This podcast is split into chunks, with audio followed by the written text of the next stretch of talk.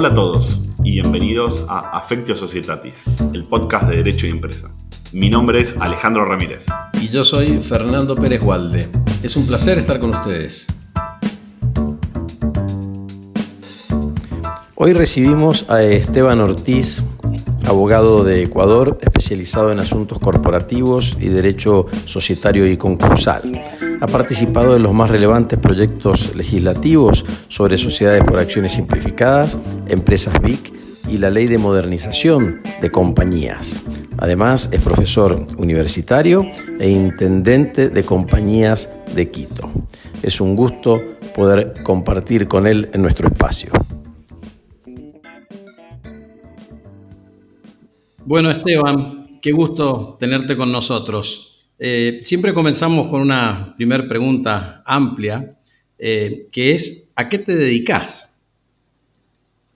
Es una muy buena pregunta y, hola eh, Fernando y, Alejandro, qué, qué, gusto estar con ustedes. Gracias por la invitación, por este espacio que resulta además tan cómodo, tomarnos un café virtual y, mantener esta charla para poder conversar sobre distintos temas, más allá de los temas comunes, es siempre eh, muy agradable. Em, yo, me dedico, yo me dedico a muchas cosas. Em, sin duda, mi pasión es eh, el derecho, pero yo creo que la gente tiene que ser apasionada. Yo creo en las pasiones. Y, y mi pasión, otra de mis pasiones es em, eh, los toros. Me encantaría haberme dedicado a torear, por ejemplo. Pero también em, me encanta la literatura, me encantan los libros, me encanta, ahora escribo también para una revista que no tiene nada que ver, escribo sobre la belleza o sobre el Deportivo Quito, que esa es otra de mis pasiones. Yo creo que, em, yo creo que en general la vida eh, es, es muy corta y que hay que aprovecharla, hay que vivirla, hay que llenarse de historias, de experiencias, pero sobre todo hay que vivirlas de una manera apasionada. Si uno no hace las cosas con pasión en general en su vida, mejor no hacerlas. Yo creo, yo soy un convencido de la pasión y más allá de las cosas que pueda hacer, porque eh, me gusta hacer muchas cosas, inclusive muchas cosas al mismo tiempo. Ustedes ven mi, velador y tengo cuatro o cinco libros al mismo tiempo de literatura y que leo eh, quizás de una manera desprolija, pero en todo caso eh, me, involucro en varios asuntos. Después en, mi oficina, temas de, derecho, eh, sobre todo derecho societario, pues lo mismo, temas evidentemente profesionales. entonces, yo, yo a lo que me dedique intento dedicarme con pasión. Y, yo soy producto de, de un cúmulo de, cosas y de experiencias, sin duda los toros han marcado muchísimo, por eso lo menciono, que eh, han hecho que yo eh, logre eh, intentar vivir con pasión. A veces es muy difícil, pero, pero sin duda creo que es parte fundamental de, la vida y de, y de, lo que uno debería poner siempre eh, en todo, en las relaciones personales, con, las, eh, con los amigos o con, los, o con las parejas o, en la profesión o en lo que uno haga. Entonces, eh, es, ¿a qué me dedico? Pues en realidad muchas cosas. Me da de comer el derecho y con eso pago el colegio a mis hijos y seguramente la universidad algún rato, pero también me ha dado, y me da muchos amigos, en fin, pero yo lo que intento cuando lo hago es intento hacer eh, de una manera apasionada las cosas. Qué bueno, sí, lo, de los toros doy fe porque lo, he acompañado a Esteban a unas corridas en ventas. Eh, Esteban, desde el punto de vista profesional, eh, trabajaste en la superintendencia de, de compañías allá en Ecuador. ¿Qué nos puedes contar de esa experiencia? Yo, yo, entré a la superintendencia de compañías, eh, eh, que es el equivalente a la IGJ Argentina. Yo entré a la superintendencia de compañías hace unos 3, 4 años. Em, y eh, cuando me llamaron, me llamó la persona que me llamó, me dijo, mira, ven, ya necesito que, que, que aceptes el cargo, es un cargo público. Eh, distinto al, aquí en el país es distinto, separado del Ejecutivo, de la presidencia. Entonces la idea es que la entidad de control, que controla además compañías, eh, valores, que es el ámbito bursátil y seguros, eh, esté, digamos, separada de, estos espacios. Entonces, la persona que me, llamó me dijo, ven, iba, iba de autoridad, evidentemente, me dijo, vente, y yo yo dije, yo no voy a entrar tampoco a hacer, a calentar el asiento o a firmar resoluciones. Entonces yo le dije, mira, no, no puedo, dame un segundito, reunámonos, tenga, tenemos que reunirnos. Entonces cuando yo entré, yo le puse ciertas condiciones y ciertas condiciones, pero son ciertas condiciones más de proyectos o académicas en general. Entonces le dije, yo iba con mi listita, hice un papelito y me acuerdo con mucha claridad. Entonces le dije, mira, yo entro acá, pero, pero no, eh, eh, tenemos que trascender. Esto, esto no es aquí simplemente, yo no he venido, ni, ni soy político, yo soy técnico, ni he venido ni, ni a calentar el puesto, ni, ni a pasar el tiempo. Aquí vamos a hacer cosas. Entonces, si quieres, yo entro, pero así, estas son mis condiciones. Entonces, le dije, mira, yo claro, esta era la, cabeza nominadora, ¿no? Yo quiero hacer esto, quiero hacer esto, quiero Entonces ahí le planteé hacer muchas cosas. Planteé el código de gobierno corporativo, que es el primer código de gobierno corporativo en Ecuador, para Ecuador, que se aprobó, de hecho. Ahí le planteo también a esta persona, le dijo, necesitamos las SAS, necesitamos la sociedad por acciones simplificadas, necesitamos un nuevo tipo societario. Necesitamos desarrollar doctrina, necesitamos hacer reformas, necesitamos tener ciertas, en fin. Entonces le planteé una serie de cosas, también le dije, también le dije, bueno, yo esto era septiembre, entonces también, también eh, yo te acepto el cargo, pero me tengo que ir de vacaciones en un mes. Me iba a torear a Zacatecas, a México, que me invitaron a eso. Entonces, no, ya, ya, ya tenía, ya tenía todo armado, no podía dejar, era parte de mis condiciones. Fíjense cómo ahí los toros también entran a, influir en, el, cargo, pero me autorizó sin problema. Pero entonces le dije, yo, yo, yo, yo vengo aquí a hacer cosas técnicas, yo vengo aquí a aportar, hay que, hay que, el, país necesita un cambio. Desde el año 64, la ley de compañías desde el año 64, no se habían hecho ningún cambio, se habían hecho cambios menores sin duda, pero ningún cambio trascendental, ningún cambio de fondo ningún cambio de fondo. Y entonces así empiezo el, el, cargo. Además, esto tiene y, esta entidad pública tiene un componente, también un componente em, eh, personal, un componente simbólico para mí, porque mi papá, que también es, es abogado, un em, componente emocional, una carga emocional muy fuerte. Eh, él fue intendente eh, de compañías de Quito. Y de hecho, él, después me enteré, porque eso no sabía ese momento, cuando yo asumí el despacho, yo asumí el despacho a la misma edad que mi papá también eh, fue nombrado. Entonces ocupamos la misma oficina, claro, porque las instituciones públicas son los mismos edificios viejos, entonces, pero, pero era muy simbólico porque yo iba de chico a verle a mi papá, claro, en esta oficina y estaba en estas cosas y de repente yo terminaba asumiendo ese, ese despacho. Pero claro, también, eh, además de, de la parte y de la carga emocional y de la carga simbólica que esto podía tener para, para mí y para cualquier hijo que, que vea a su padre como, como un referente, desde luego, eh, también tenía que, eh, o, iba, o quería aportar. Y ahí logramos construir con un equipo muy bueno, con, con, con Paul Novoa, que le conoces Alejandro y, Fernando, eh, y con otras personas logramos armar una, al menos las bases para este cambio que, al Ecuador eh, le, ha servido muchísimo, porque sin duda ha habido un antes y un después en el derecho societario a partir de estas reformas que eh, me apoyaron cuando empecé, me apoyaron cuando ingresé y sobre todo yo aproveché esta tribuna para poder hacer las cosas. No es lo mismo ir a la asamblea, al Congreso, como el socio de Pérez Bustamante y Ponce o como un abogado que por ahí algo conoce, que como autoridad. Entonces yo aproveché eso y pude em, hacer eh, varios cambios eh, legislativos que necesitaba el país y sobre todo creo que han dado muy buenos resultados hoy por hoy. ¿Cómo era el derecho societario en Ecuador previo a todas estas reformas? Era, era, era era muy, muy tradicional, muy plano. Era, era el, típico derecho de sociedades donde teníamos unas sociedades anónimas y sociedades limitadas, que eso era básicamente lo que había. Una caja de Pandora donde todas, todo era eso. O sea, tú querías hacer la tienda de la esquina, querías hacer una compañía, la anónima. Después un, un micromercado quería hacer una compañía, la anónima después la, la, favorita o el equivalente, no sé, al Carrefour o yo que sé, un gran anónima.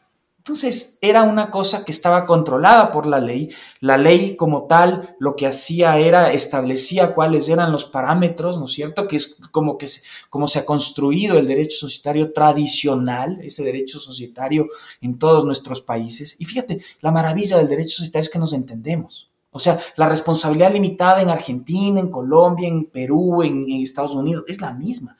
los sistemas son muy parecidos.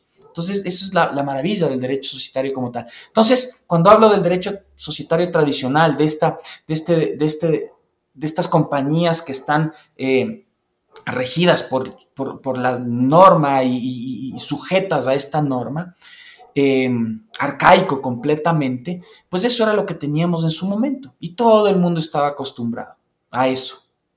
Bueno, y, todavía, todavía hay, hay voces disonantes, pero de todos modos eso era lo que teníamos, ¿no? que la junta de accionistas tiene que estar convocada con tantos días, estaba en, estaba en la ley, que la, el, quórum de instalación estaba en la ley, que no sé qué. Entonces ni siquiera daba salidas como, por ejemplo, salidas tecnológicas que después se incorporaron en, los cambios, o salidas inclusive, no había, por ejemplo, derechos fiduciarios, el Business Judgment Rule, no había nada de eso.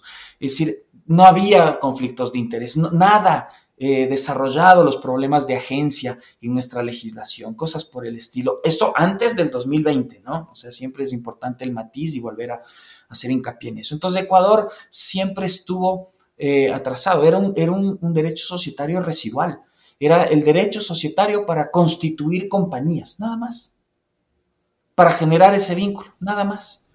Cuando el derecho societario y el sentido del derecho societario tiene más que ver con la, institucionalidad, desde luego, sin duda, con la supresión de barreras de entrada, pero sobre todo eh, con eh, mecanismos para después solucionar los problemas derivados de los problemas de agencia, básicamente.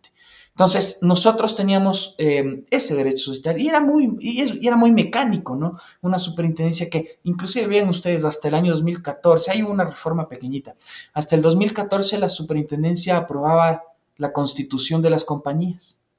Entonces, uno metía la escritura pública, el funcionario revisaba, hacía unas observaciones terribles, aprobaba mediante resolución y el Estado me tenía que dar mediante resolución la bendición para que la compañía nazca. Hasta el 2014, es decir, fueron 50 años de un proceso así, con resolución y con mecanismos completamente eh, arcaicos. Después cambia y simplemente dice, bueno, ya no con resolución, pero sí con todo lo demás y vaya solo inscriba y si es que vemos algo, pues evidente. O sea, el Estado metiéndose en actividades netamente privadas. Era, es una barbaridad. Y nosotros nos demorábamos en constituir compañías tres meses, dos meses, tres meses, meses. ¿no? Hoy por hoy con las SAS en 20 minutos se puede constituir una compañía. Eso es el cambio brutal que tiene un sistema con el eh, actual. Pero me preguntaste sobre el pasado, entonces me limito al pasado de momento. De todos modos, eh, teníamos un sistema muy, muy, muy pesado, de, una burocracia muy pesada y de controles excesivos y yo creo que también controles completamente eh, innecesarios para poder eh, abrir la posibilidad a que los inversionistas eh, entren al país. Mira, mira tú, el famoso índice Doing Business que ha caído en desuso por N circunstancias que no, no viene al caso comentarlas. Nosotros, el Ecuador, estábamos en el puesto 170 de 190 economías en el mundo. 170 en, Starting a Business, en el índice de... Argentina en el 148. bueno, mira, ahí te ganó, 170. ¿ya? Entonces, e, e, era, era tremendo, tremendo, porque claro, como una, una, constitución de una compañía que tú necesitas además para hacer negocios de una manera rápida, de una manera eficiente, para pagar impuestos, para contratar trabajadores, para ejercer una actividad como quiera, empresarial, eh, nosotros nos demoramos tres meses, que es una barbaridad y con unos costos ni te cuento. Pero era una barbaridad y eh, esto, esto sin duda esto cambia. Después de tres meses bajó a un promedio de 45 días a partir del año 2014 o 15 o 16, pero no estamos hablando mucho tiempo atrás. Y de esa manera, claro, viene, eh, eh, así estábamos acostumbrados a hacer las cosas. Y, y claro, había mucha gente que ni siquiera se cuestionaba por qué estaba, por qué estas cosas estaban haciéndose de esa manera. Simplemente era como ver, como ver el paisaje, como ir llover. No, es que así es, entonces. Es que, es que necesito la escritura pública, entonces voy, ya, pero cuestionémonos un poco. Y eso fue lo que hicimos a partir del año 2020. Bueno, el cuestionamiento, hay, hay algunas mentes inquietas, pero en todo caso, que contribuyeron mucho al proceso de cambio en Ecuador pero sin duda em, eh, tuvo que pasar sin más de 50 años para poder tener un cambio eh, sustancial. Pero así era, así era, y, por eso estábamos en el puesto 170. En las mediciones de Doing Business ya no, em, ya no pudimos ver el resultado de la SAS y de lo que pasó, porque esto cambió justo en el año 2021, entonces no hay mediciones nuevas, pero de todos modos creemos que estamos mucho mejor que antes. Esteban, esas eh, reformas em, fueron impuestas por los cambios económicos de Ecuador o a la inversa las reformas generaron mejoras en la economía?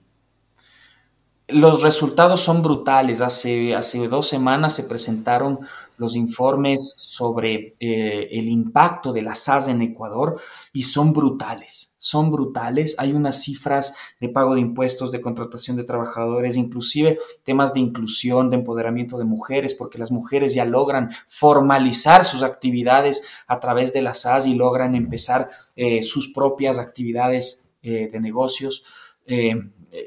Entonces, eh, y, evidentemente la dinamización de la economía a través de la formalización y a través del, desarrollo de los negocios como tal, que eso es a la larga para lo que funcionan las compañías. Y lo que, las que permitieron también la revolución industrial hace 200 años. Pero más allá de, eso, Ecuador eh, presenta unos números tremendamente importantes. Eh, y esto no, no es que me invento, son números, o sea, las cifras frías, los números fríos como consecuencia de la implementación de las SAS. Y son números que presentó la Superintendencia de Compañías, tampoco yo, porque de alguna manera me va a decir, bueno, es que tú las defiendes, a ti te gustan, tú recomiendas. Sí, pero yo recomiendo porque creo que son las mejores, no, no porque simplemente a mí me gustan, porque del conocimiento técnico logro ver que esto ayuda muchísimo, a, como decía, a la formalización, a, las mujeres, a la, representación legal también en, mujeres es, tremenda, eh, y la posibilidad de abrir negocios. Entonces, sin duda las SAS han, revolucionado el derecho societario en Ecuador.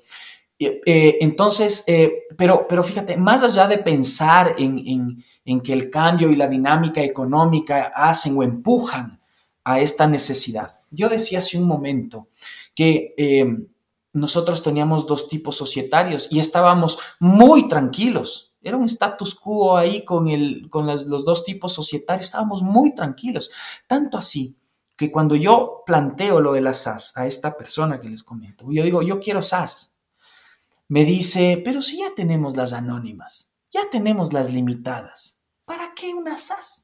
Claro, no entendía muy bien, y, estoy hablando con gente de, que conocía supuestamente de derecho societario, pero gente tradicional ecuatoriana que no tenía, o sea, que, estaba acostumbrada a lo que había. Y claro, siempre el cambio implica eh, un rechazo natural, creo yo. Siempre el cambio es difícil de asimilarlo. Entonces, esa, esa, fue la respuesta. Si ya tenemos anónimas, ya tenemos limitadas, ¿para qué esas? Entonces, a lo que voy es que no entendía la gente, el, Ecuador, eh, cierta gente técnica, no entendía para qué servían las SAS o qué se podía hacer con las SAS.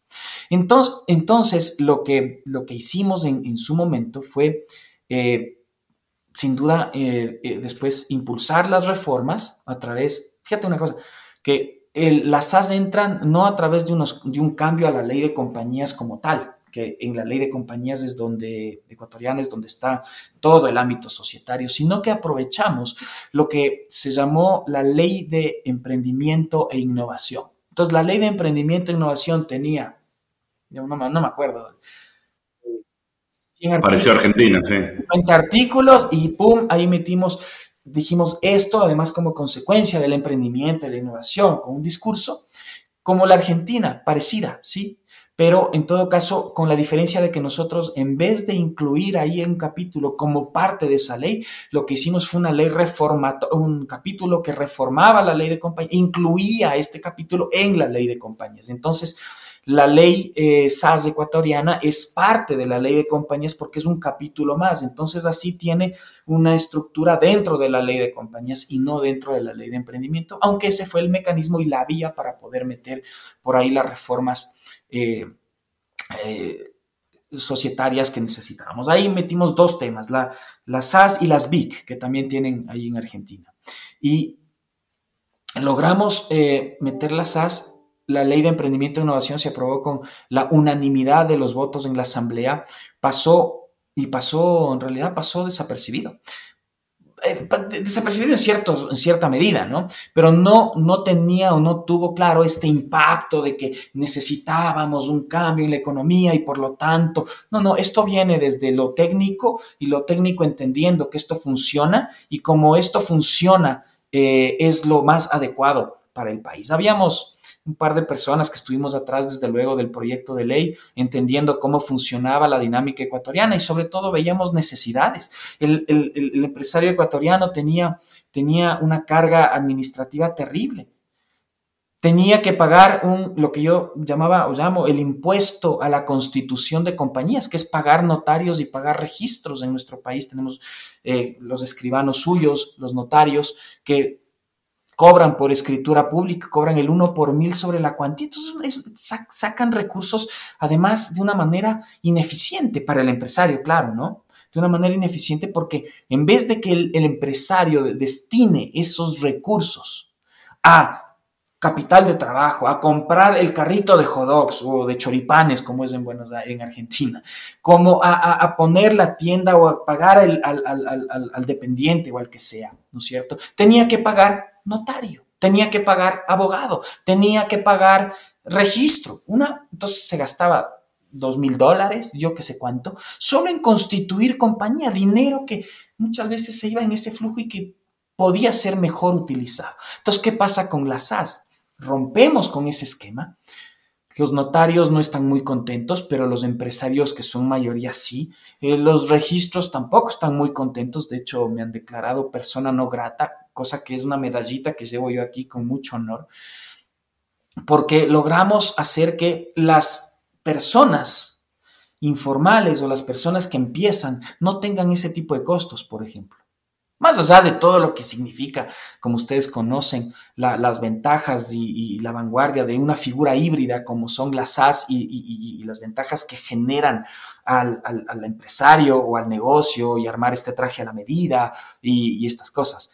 Eh, y lo del traje a la medida es de Daniel Roquevito, lo que inclusive participó en uno de los podcasts suyos. Pero más allá de eso, es decir, ahí entendemos par de personas entendemos cuáles eran las necesidades locales y logramos adaptar estas necesidades a la legislación. Y a través de la legislación, y eso es la maravilla del, derecho societario, logramos generar un impacto brutal en la economía del país, que ahorita se está sintiendo dos años después con los números que les acabo de, de, o sea, no les menciono los números porque no los tengo a la mano, pero, pero, pero fueron, son, son, son eh, eh, mediciones que hace la Superintendencia de Compañías que demuestran efectivamente cómo ha crecido el, el aparato societario. Insisto, antes tenías, empezabas tú a, negocios, te formalizabas o no te formalizabas, eh, o el costo de la formalización era extremadamente grande, entonces te desprotegías, la responsabilidad limitada te desprotegía porque tú asumías a título personal. Ahora con las SAS es más fácil, sin capital, sin costos, Eh, entonces, evidentemente, eh, ha, mejorado y ha ayudado muchísimo a todo el espectro eh, de negocios en el país. ¿Qué costo tiene una persona que quiere constituir una SAS en Ecuador? Cero. Cero. No tiene costos, porque si tú quizás, quizás obtener la firma electrónica, que no sé cuánto te cueste la firma electrónica, vas y hay unas compañías que te venden o que te dan el token, yo qué sé. Pero nada, tú puedes hacer de manera electrónica hay un sistema en la superintendencia de compañías que lo habilitamos en la época que estaba yo de, funcionario público.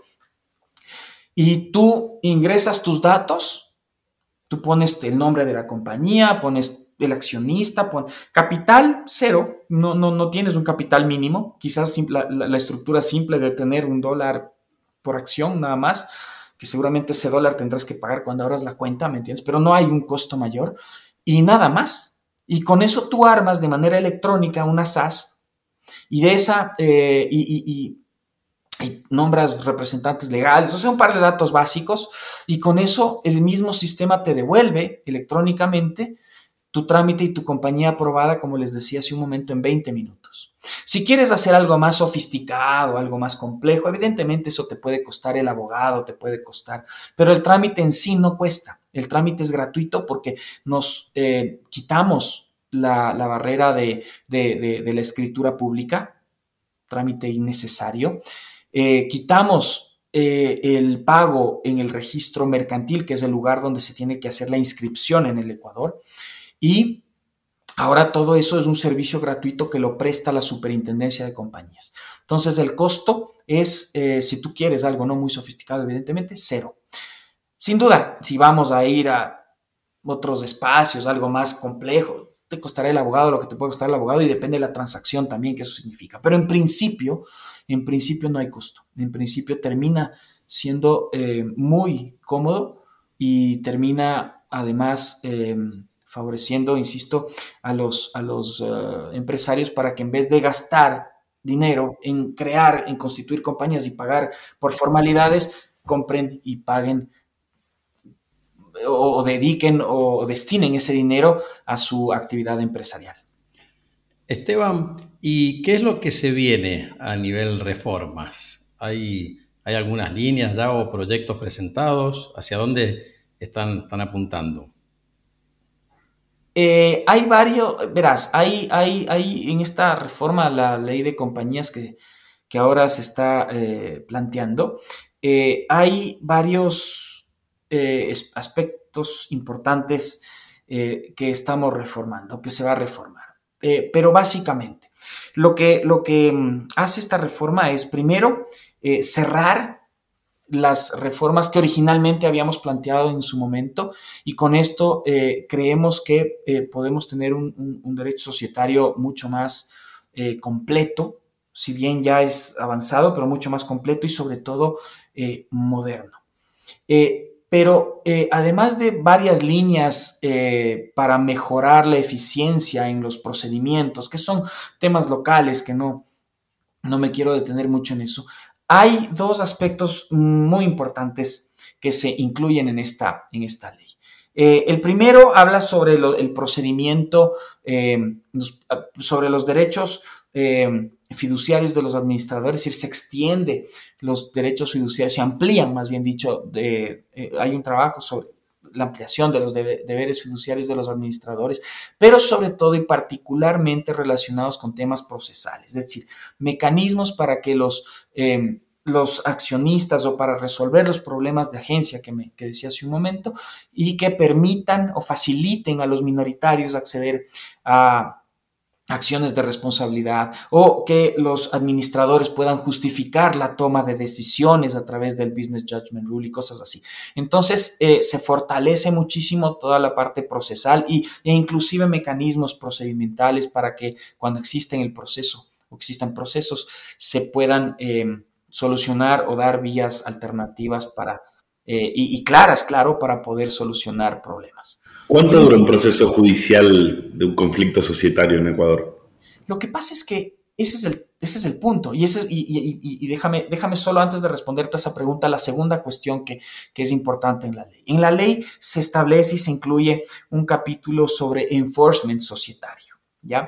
Que es a través de, de arbitraje, o la idea es establecer centros especializados de resolución de conflictos societarios a través de los centros eh, de arbitraje que tenemos nosotros en el país. Eh, para que estos sean los que empiecen a canalizar todos estos tipos de problemas, todos estos tipos de inconvenientes que se van derivando en, las compañías, que además solucionen los problemas societarios y por otro lado que, eh, a ver, solucionen primero primero tener una vía idónea para poder solucionar los problemas y después, y después la, solución. El gran problema que, tenemos nosotros aquí en el país, y ahí respondo tu pregunta Alejandro, es que nosotros aquí no existen los conflictos societarios. No porque no existan conflictos, sino porque los jueces, el sistema judicial está completamente colapsado porque con las reformas que les comentaba, perdón, con la ley que teníamos hasta el año, desde el año 64, cuya, además, fíjense ustedes, desde el año 64, que fue tomada eh, como base la, el Código de Comercio de 1906, o sea, de, desde 1906 hasta 1964 más o menos la misma línea y en el 64 se crea la compañía de responsabilidad limitada y empieza una nueva etapa supuestamente. Pero no más allá de la parte histórica, eh, nosotros eh, no tenemos un conflicto societario porque no, porque no se daba, no se, no se, es imposible eh, demandar por el sistema judicial colapsado, por la falta de reglas. No teníamos, de, no teníamos normas sobre los deberes fiduciarios, no teníamos normas sobre nada, ¿no? Lo único que había es si la junta de accionistas no se nos, entonces había que ir por la nulidad, pero nada que resuelva de una manera eficiente. Entonces los, los conflictos societarios son muy escasos, son, es muy raro ver un conflicto societario aquí en el país, no, no existe. Y los abogados tampoco están preparados todavía, se, deberían empezar a prepararse a partir del año 2020. Y hay que empezar a entender cómo funciona todo el sistema y, las posibilidades que ahora tienen los administradores, los minoritarios, los mayoritarios, la compañía, para poder armar y poder defenderse en este esquema de, resolución de, los conflictos y en general de los problemas de agencia que se derivan siempre en, en las compañías. Entonces, nosotros no tenemos nada. No, no, no, yo no te puedo decir, oye, mira, la jurisprudencia dice esto, o el, porque no existe. Y después los jueces tampoco son jueces capacitados en, materia societaria, me refiero, no digo que no sean capaces, pueden ser, hay, hay gente muy capaz, pero en temas societarios que es tan técnico, no. Y por eso la importancia de la reforma, porque la idea es, si bien no es volver Delaware o volver Colombia con el centro que tienen o Tel Aviv o yo qué sé, que la idea hubiera sido esa pero el, porque el sistema no me da, pero, pero al menos intentar hacer que estos centros de resolución de conflictos societarios se encarguen ahora de eso. Entonces me resuelvan el problema de la Junta y además de manera eficiente. Porque uno de los grandes problemas de agencias es que después el administrador sigue en el cargo, se gira todos los cheques, se vacía las cuentas y después yo he sido expropiado. En, Entonces la idea es que eh, existan mecanismos para que a través de los centros de arbitraje se tomen medidas cautelares, la carga de la prueba, el, todo, y, en general se genere un proceso societario idóneo que permita solucionar los problemas en el país. Eh, y a futuro, que eso era parte de la pregunta también, esto lo que viene de manera inmediata. Y a futuro yo creo que tenemos que, trabajar mucho.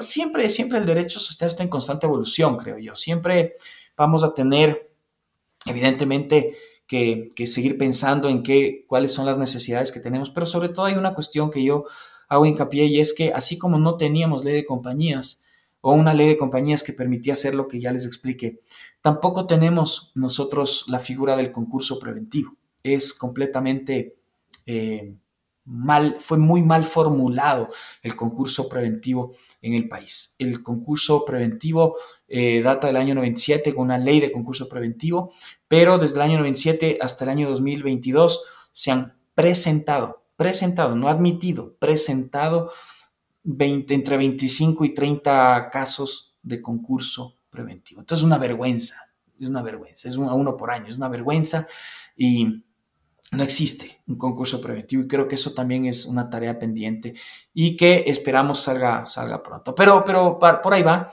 Em, creo que hay mucho por hacer todavía. Siempre en estos países hay mucho por hacer y eso es la ventaja y la maravilla de también vivir en estos países eh, tropicales como es el Ecuador, que nos permiten eh, de alguna manera intentar aportar y, construir y crear.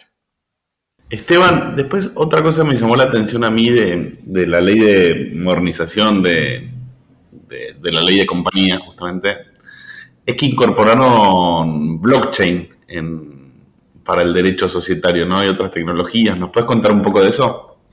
Sí, justamente parte de la modernización eh, que, tuvimos eh, derivó del uso de las tecnologías. Y eso Ahí sí tengo que ser muy franco y, el tema de la tokenización de las acciones, eso tuviste la culpa tú, Alejandro.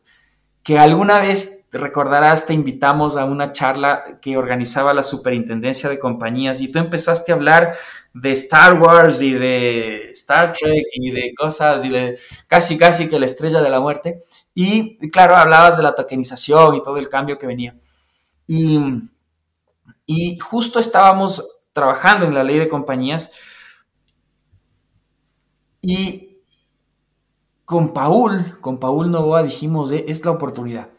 Y empezamos a investigar un poquito más y, logramos incorporar en la ley justamente eh, todo este escenario eh, para permitir que las compañías puedan varias cosas, tokenizar las acciones, llevar sus registros contables vía eh, electrónica en la nube. Antes eran registros eh, materiales y, inclusive justamente en esa charla tú siempre sacas eh, esa lámina con, y, esa foto en la que explicas los libros contables y los libros de acciones y accionistas en estos papeles polvorientos y, y, gigantes donde se hacían las anotaciones. Bueno, eso teníamos nosotros hasta hace poco. Eh, yo creo que hasta ahora en realidad, pero ahora ya tenemos la posibilidad de llevar los libros contables y sociales en, esa vía. Y adicionalmente el uso de blockchain para poder hacer transferencias de acciones. Al menos fue un primer paso. Nosotros adaptamos la legislación de, eh, Wyoming en este caso, eh, con unos componentes de, Estonia y de yo qué sé por dónde más. Pero adaptamos la legislación a lo que a nuestras necesidades y ahora eh, se está usando muy bien. Se está usando por algunas, ya algunas compañías están, están utilizando eh, estos, estos mecanismos y más allá de la tokenización como tal, porque eso sí es un poquito más sofisticado, pero al menos sí el cambio en el registro cartular, ya, ya el cambio hacia lo, hacia lo digital, porque nosotros teníamos este sistema completamente anacrónico en el que la compañía, de acuerdo a la ley de compañías, tenía la obligación de llevar los libros sociales y contables en el domicilio de la compañía. Claro, hasta ahí todo muy bien, pero hasta ahí todo muy bien en 1960, ¿no? Pero ya hoy por hoy los libros sociales se pueden llevar en las oficinas de los abogados, no en el domicilio de la compañía. Los libros contables, hay, hay compañías que brindan el servicio contable. ¿Por qué no llevar en, la oficina de la compañía que brinda el servicio contable? Pero éramos tan rigurosos y tan cuadrados que no, es que tiene que estar en la compañía. ¿Pero por qué? Entonces, ese tipo de necesidades, ahí es cuando tropicalizamos este tipo de, de normas y dijimos, no, esto no tiene sentido.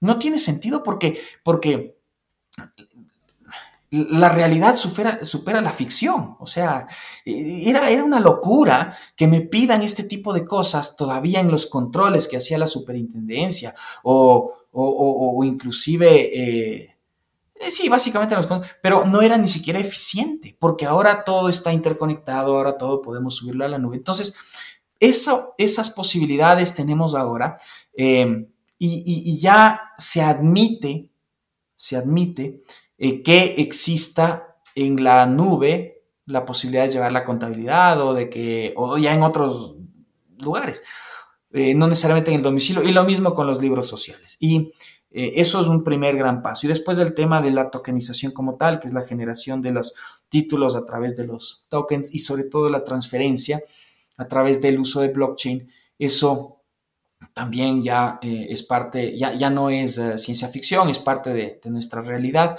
Y de hecho sí se ha dado, sí se han dado casos, sí se han transferido acciones vía tokenizadas, entonces ya desmaterializadas completamente, entonces eso ya supone un, gran cambio. Es, es, una particularidad que tiene nuestra norma y aquí, bueno, nada, intentamos divertirnos con estas cosas novedosas. Esteban, no nos equivocamos entonces si decimos que Ecuador es el primer país de Latinoamérica que si ya no las ha reconocido está a un paso de reconocer las DAO. Mira, eso es, ahí tenemos, ahí eh, para eso todavía necesitamos, yo creo que un avance eh, largo. No sé si en la ley de emprendimiento e innovación ya se, ya se habló del, crowdfunding y, a través del crowdfunding, si quieres, podríamos hablar de un mecanismo de captación tipo DAO. Em, hay eh, unos estudios que hemos hecho localmente porque en algún momento dijimos, oye, las DAO, trabajemos alrededor de las DAO y veamos las DAO, las DApps, las DAX, para ver que, esto, no sé, sea un tipo societario como tal. Y, y al final del día, eh, está ahí, está pendiente, podría darse, pero creo que todavía tenemos ahí un pasito eh, que recorrer. Y, más que nada, yo te cuento una cosa, yo, yo creo que hay que hacer todavía varios ajustes y varias cosas. O sea, yo soy de los que cree que, por ejemplo, em, ya hablar de la teoría del contrato o hablar de, ya, está completamente superado. Entonces, por ejemplo, para mí las compañías deberían constituirse simplemente con unos Articles of Incorporation, como es en otras legislaciones. Simplemente tú anotas y ya tienes la personalidad jurídica, te anotas unas, unas cuatro cosas, ¿no es cierto? Casi como sacar la cédula, tome, aquí está la compañía. Y la compañía le sirve para usted poder hacer negocios. Eso es una cuestión, que eso todavía no lo tenemos y creo que puede ser un avance. Las DAO, sin duda, porque eh, tener una, una, eh, entidad autónoma descentralizada que simplemente sin humanos capte recursos e invierta, me parece que es otra alternativa, ¿no es cierto? Creo que son opciones que, válidas que hoy por hoy podríamos estar todavía discutiendo. Inclusive le oía, creo que sí, lo dijo en, su, en su programa, pero le oía a Francisco Reyes hablar de la responsabilidad, inclusive de otorgar responsabilidad social a los consorcios o cosas o algo parecido. Eso puede ser interesante también para mejorar y, tener otro tipo de sociedades o de compañías o de herramientas híbridas. Entonces yo creo que todavía hay mucho por hacer, no solo en la parte tecnológica, sin duda en la parte tecnológica, pero también en general para darles opciones al empresariado, porque las DAO es una, desde mi perspectiva, una tremenda opción. Pero creo que hay que trabajar en otras opciones, porque el que vende choris en la esquina, ¿no es cierto? Ese quizás no necesita una DAO necesita quizás una SAS, necesita darle una protección menor o una protección con una carga eh, menos rigurosa para que pueda beneficiarse de la responsabilidad limitada, del, acceso a créditos, de abrir el capital, yo qué sé, de todas las cosas que se pueden hacer con las compañías. Entonces, creo que hay mucho por trabajar y sin duda las DAO son, son un desafío, eh, entre otras cosas, ¿no? Ahora, eh, inclusive tenemos que empezar a discutir, no sé, si hablamos de DAOs, eh, podemos hablar de, si los robots pueden ser accionistas de las compañías. Los algoritmos, como ya hemos visto en otros casos, pueden llegar a ser directores o administradores. Ya hay casos a nivel mundial también. Entonces, creo que por ahí tiene que venir la discusión y sin duda, eh, nada, tendremos que dar esa discusión porque, creo que eso es parte de, justamente de lo que tenemos que, ir haciendo eh, en la medida que la tecnología y el mundo vaya avanzando. Esteban, eh, muy, rico todo esto que explicas y que nos cuentas. ¿Dónde has asumido más riesgos? ¿En la profesión de abogado o cuando has entrado al ruedo como torero? Sin duda en la profesión de abogado. Eso, eso, eso pega más cornadas que un toro. Desde luego. Y es más, en la profesión de abogado he pasado más miedo que toreando. Claro, largo. ¿Cómo, te encontraste con el derecho societario? ¿Tuviste un primer caso? ¿Cuál fue la, situación? Fue, fue, fue, muy casual en realidad. Yo creo que muy casual como todo en la vida. Eh, que a uno le van pasando cosas y de repente hay, hay, hay, hay decisiones que uno va tomando y que marcan, inclusive de una manera inconsciente. Y, la, em, mi paso por el derecho societario fue, em, yo, yo estaba en la universidad, pero claro, mientras estaba en la universidad yo toreaba. Y de hecho yo me dedicaba a torear. Yo me vestí de luces. Yo, yo salí a hombros en la Plaza de Toros Quito, que es, la más importante aquí. Me iba bien toreando. ¿Para que O sea, tenía, no solo que me encanta, sino que además tenía alguna condición. Moría, me moría de miedo, por eso no continué desde luego. Eh, también tenía mis, mis techos, mis, mis límites. Son límites muy humanos. Pero yo mientras estudiaba, toreaba. Y de hecho me dedicaba a torear y complementaba con el estudio, porque evidentemente el estudio era muy importante para mí. Eh, necesitaba tener un título, podía quizás no irme tan bien en, los toros. Y me, eh, pues nada, estudiaba. De repente, un, día, yo llego eh, a mi casa, ya les conté que mi papá era abogado, es abogado, y, y me dice un día, mira, Em, necesito, que, necesito que vengas a, la firma. Yo le digo, ¿por? Eh, y justo coincidió que dos eh, pasantes, porque yo iba de pasante, pues, estudiante, dos chicos, la una se casaba y el, el otro se iba de vacaciones. Y esos dos hacían justamente todos estos temas societarios, todos los temas de compañías. Entonces, en algún momento, entonces en este momento de mi vida que me toca, no, ya creo que no tenía muchas opciones tampoco. Mi papá me dice, ven a la firma.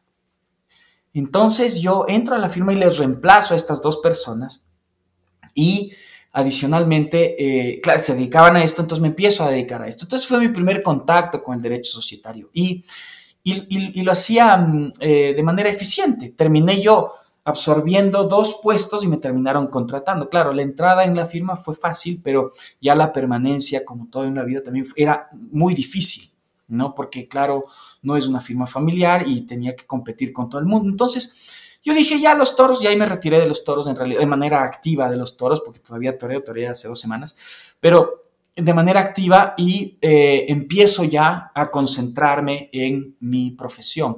Entonces, cuando uno es estudiante, uno empieza a ver muchos ámbitos, muchas cosas. Y, al principio me gustaban unas cosas, estudiaba otra cosa y me gustaba esa otra, pero empecé a tomar verdadera pasión por, el derecho de sociedades así, de una manera coyuntural. Y después, vean ustedes lo que es la vida. Mi papá también era profesor en la universidad y mi papá daba derecho societario. Entonces, me termina, él, fue mi profesor además. Mis compañeros de la universidad me decían, oye, pero si es tu jefe, si es tu profesor, es tu papá, lo único que falta es que sea tu amante. Y, creo que tenían razón, pero esa parte eh, no, exploramos jamás, nunca. Porque, pero eh, más allá del chiste, de la gracia, eh, mi papá era muy exigente también conmigo, porque yo me sacaba el aire, entonces estudiaba, estudiaba, estudiaba, le presentaba unos trabajos porque pedía trabajos a mitad de carrera, a mitad de, semestre, y me ponía mala nota. Y decía, pero ¿por qué haces esto? Entonces, porque no te puedo poner a ti la nota. Sí, yo sé que estaba muy bien, pero no te puedo poner a ti la máxima nota. Claro, me terminé aprobando con 49 sobre 50 esa materia. Yo tenía que haber pasado con 50, pero además ahí empiezo también el estudio eh, ya más profundo del derecho societario desde, desde que era chico, desde que era estudiante y después, eh, además del complemento eh, en la firma, ya empecé por ahí. Y, y, después daba clases, después empecé a dar clases, después era ayudante de cátedra, empecé a dar clases también muy joven. Además, yo tengo la cara muy, muy, muy de, niño, entonces era, era un reto adicional. yo soy mayor que, que Alejandro, aunque no parezca, a los que le conocen a Alejandro. Pero así, así, así empecé y, ya me quedé. Me quedé ahí, me encantó y, desde ahí empecé a, desarrollar y a trabajar en varias áreas, pero sobre todo en la parte societaria y, de ahí no he salido, eh, salvo un par de pininos por ahí en algún momento de mi vida en otros ámbitos. Pero, pero ahí ya me quedé y, y, me fascina, me fascina el ámbito en que he escogido, que además me, se, me, da, se me da bastante bien. ¿Qué libros fueron los que más te transformaron o, recomendarías? Mira, eh, es, difícil, es difícil, es difícil anotar porque, por ejemplo, eh, a mí me encanta, a mí me encanta Cortázar, por ejemplo. Yo soy un fanático de la literatura de, Cortázar, pero me encanta también eh, Fernando Vallejo, que es un autor colombiano que es tremendamente fuerte, eh, duro, o, Carlos eh, Fuentes o José Saramago. Es decir, el ámbito dentro de la literatura como tal creo que es muy personal, dentro de la literatura como tal creo que son ámbitos tremendamente personales y uno va encontrando sus autores. Y no solo eso, sino que yo creo que los libros lo encuentran a uno. Y dentro de ese ámbito y dentro de eso que uno va descubriendo también, empata con muchas circunstancias, muchas circunstancias personales. Entonces hay veces que uno está más oscuro y uno está más irascible, entonces entra dentro de la literatura negra, la de Fernando Vallejo, la fuerte de Carlos Fuentes. ¿No es cierto? Uno quizás está más feliz, más contento, entonces entra dentro de lo, fantástico y lo cortasariano y, la imaginación y cosas por el estilo. Yo he descubierto hace poco, hace unos años, a, Alessandro Barijo, que es un autor italiano que, me fascina. Cada, cada, vez que sale algo de Barijo, lo, encuentro, lo busco. En algún momento, eh, no sé, Javier Marías, yo qué sé, pero todo va a depender también de los estados emocionales. Yo creo mucho en eso. Entonces, eh, es difícil recomendar a alguien porque yo voy a recomendar desde mi óptica, desde mis humores. Y esos quizás no son los mismos que los de Fernando o los tuyos Alejandro. Eh, te puedo decir Nietzsche, claro, Nietzsche, entras en esta oscuridad y esta filo, pero por ahí dices, no, mejor Ortega y Gasset, que también me fascina Ortega y Gasset, la claridad, la facilidad, cómo explica las cosas. Pues, entonces, o Pérez Reverte, en algún momento me gustaba el Capitán a la Triste, después ya me aburrió, ¿me entiendes? Entonces, yo te digo, es difícil saber eso en el ámbito eh, de, la, literatura. Y, em, y, desde luego eh, en, el ámbito eh, profesional, que eso ya también es, más, más complejo, siempre hay, hay grandes autores. Francisco Reyes, de, hecho, dentro del ámbito societario, y sobre todo porque, porque él es, yo creo que es un, tipo que, que, que cambia, que, está siempre pensando, que está siempre cuestionando eh, lo, que, lo que está pasando. Y, yo creo que eso es lo que hay que hacer, eso es lo que yo les recomiendo a mis, a mis alumnos. Yo les digo, miren, no, no, piensen que esto es así, cuestionen. O pregunten por qué. ¿Por qué el registro mercantil está ahí haciendo lo que está haciendo? ¿Por qué los notarios están haciendo lo que... ¿Para qué sirve? ¿Por qué podemos cambiar con algo? Entonces, creo que eh, esa parte de la transgresión, que, es algo que, tengo yo eh, y que hace que, no esté conforme muchas veces con, las cosas, em, sean parte de, lo que busco y de mi personalidad. Entonces, es, es difícil, es difícil darte una respuesta. Yo te estoy contando y solo te cuento cuáles son mis autores favoritos o más o menos mis, mis ideas, pero recomendar creo que va a depender de, cada quien. Eh, y, evidentemente de, los gustos. Pero lo que sí es importante y lo que sí recomiendo es, es, eh, que lean. Es decir, lo más delicioso leer y, puedes tú apartarte de este mundo y ver 500 mundos más y soñar y pensar. Y... Entonces, eh, creo que, creo que uno tiene que encontrar sus, propios autores. Ahora estoy leyendo a, a Saramago, ahora estoy teniendo, tengo ahí entre los libros a unos autores ecuatorianos.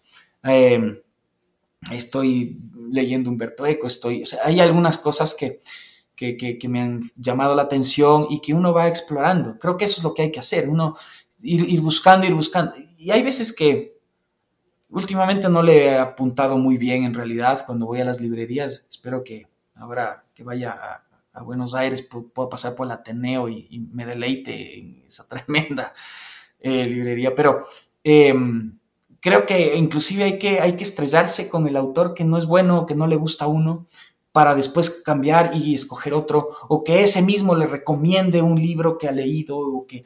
Entonces, así creo que funciona también las, las mismas redes para poder ir entendiendo. Pero desde luego, la literatura es parte de, al menos de mi vida, y, yo creo que es una, una, una actividad tremendamente recomendable. Muy bueno, muy bueno.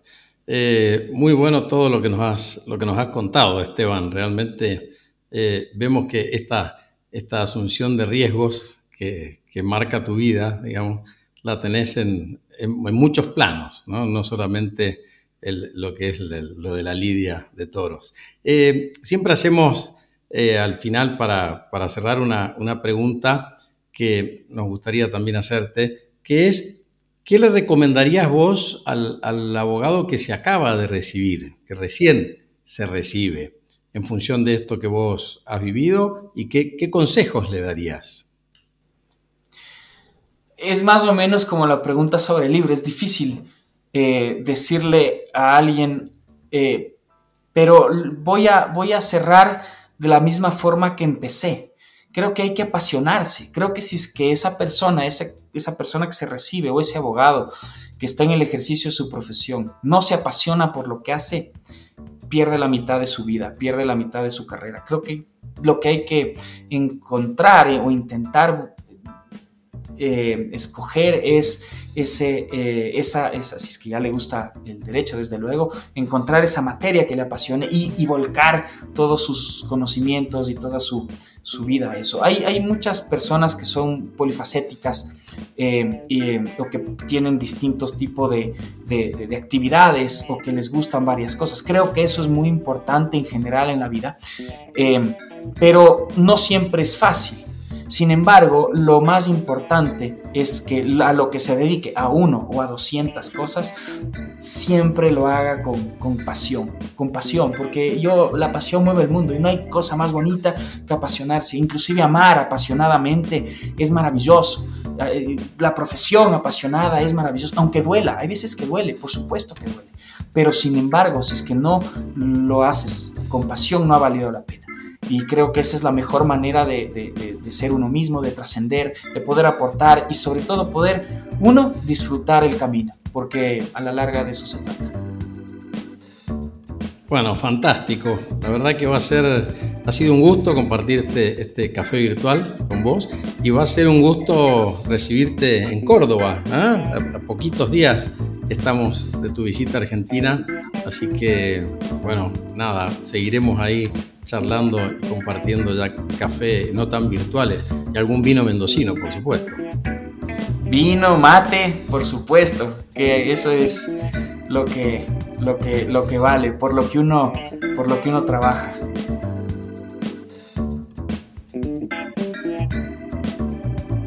Muchas gracias por acompañarnos hoy. Esperamos que lo hayas disfrutado tanto como nosotros. Soy Fernando Pérez Gualde. Mi nombre es Alejandro Ramírez y esto fue Afectio Societatis.